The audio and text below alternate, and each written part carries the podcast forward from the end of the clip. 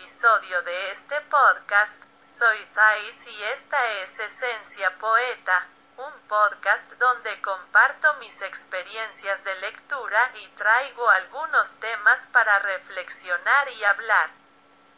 Hoy vine a compartir con ustedes uno de esos maravillosos momentos en que Dios, que es Dios y no le debe a nadie una explicación de lo que hace o deja de hacer, sino por ser un buen padre y por ser un guía muy excelente, por siendo también un amigo que se preocupa por mantener nuestra relación cercana con incluso secretos compartidos por ambos lados. Este Dios maravilloso a menudo nos permite comprender las razones de algunas de sus decisiones con respecto a nuestros caminos. A través de la epístola de Tito, capítulo 1, versículo 5. El Señor habló mucho a mi corazón. Así dice la palabra del Señor. Por esta razón te dejé en Creta, para que pusieras en orden las cosas que aún quedan, y establecieras ancianos de ciudad en ciudad. Como te mandé, lo que realmente me llamó la atención en este pasaje fue la parte a que dice, por esta razón te dejé en Creta, para que pudieras poner en orden las cosas que aún quedan. Este versículo me vino al corazón como consigna del Señor, que es Dios soberano sobre mi vida y que no necesita explicarme nada de sus planes para mí, pero aún así por ser un Dios tan bueno y amigo.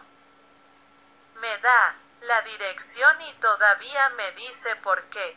Cuando el versículo dice, por esta razón os dejé en Creta, en esto entiendo que hay un propósito.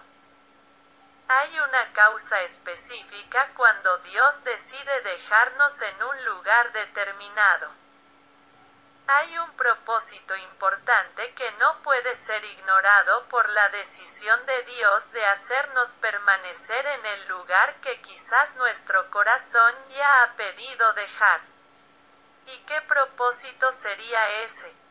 Él mismo dice, te dejé en Creta para que pusieras en orden las cosas que aún quedan.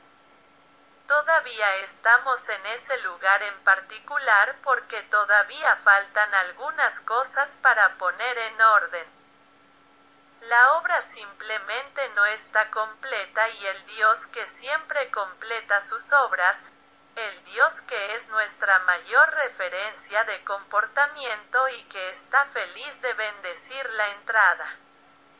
Y la partida de sus fieles, no quiere que salgamos de este lugar dejando desorden. Dios no quiere que nos vayamos sin antes resolver las cuestiones pendientes que aún tenemos en nuestro compromiso o con las personas que quedarán en el lugar de donde nos vamos. Por lo tanto, es necesario que nos quedemos un poco más para poner en orden lo que está fuera de lugar. Poner en orden lo que aún falta para que sea agradable ante Dios para que finalmente termine este ciclo y cierre nuestra participación con una llave de oro, derramando su bendición y dejándonos ya no quedarnos más, sino marcharnos. Partir a un nuevo lugar. Literal o metafóricamente, porque puede suceder que el lugar en el que nos encontramos actualmente se transforme tanto que hasta parezca otro, permanecemos en el mismo lugar. Pero la sensación es de cambio, porque este mismo lugar se ha convertido en uno completamente diferente renovado en Dios, solo les puedo decir esto, si Dios les dijo que se quedaran entonces quédense, confíen, hagan lo que hay que hacer, pongan en orden lo que queda. Mucho ya has logrado. El desgaste ocurre, pero presta atención a lo que queda. Haz como Ezequías. Fortalécete en la oración. En un día de angustia para Ezequías, en sus palabras en Isaías capítulo 37, verso 3, dice, porque los niños están próximos a nacer y no hay fuerzas para parirlos. Ante esta situación, Ezequías se dirige al profeta Isaías y le pregunta, Profeta, reza por el resto que queda. Está ahí en Isaías capítulo 37, versículo 4 parte B. Aquí aprendemos que cuando el proceso de dar fruto, cuando el proceso de dar a luz, el resultado esperado de la obra todavía está en progreso. Pero en ese momento donde es necesario tenemos fuerzas, nuestras fuerzas se han agotado o cuando nuestra fuerza en este momento es menor que la fuerza que requiere la misión. La oración es nuestra única vía de escape, así que si ya no tienes la fuerza para quedarte donde debes estar, entonces comienza orando. Oren por el resto que queda, Oren por el resto de la fuerza. Oren por el resto de la obra, oren por el tiempo que queda, porque Dios es nuestra fuente de fortaleza para que podamos completar la obra que Él mismo se propuso hacer a través de nosotros. Oren. Fortalezcanse en el poder de la oración, fortalezcanse invocando a aquel que siempre realiza todas sus obras a la perfección y tiene su poder perfeccionado en nuestras debilidades. La última vuelta del maratón siempre es la más dura. Ese lugar de paso, esas calles que ahora conocemos solo representan para nosotros más sufrimiento a cada paso hacia el final pero vale la pena ese último gran esfuerzo aunque estemos física y psicológicamente cansados. Tenga fe. Tened fe porque por la fe Moisés, ya nacido, fue escondido por sus padres durante tres meses porque vieron que era un niño hermoso y no temieron el mandamiento del rey. Por la fe Moisés, ya adulto.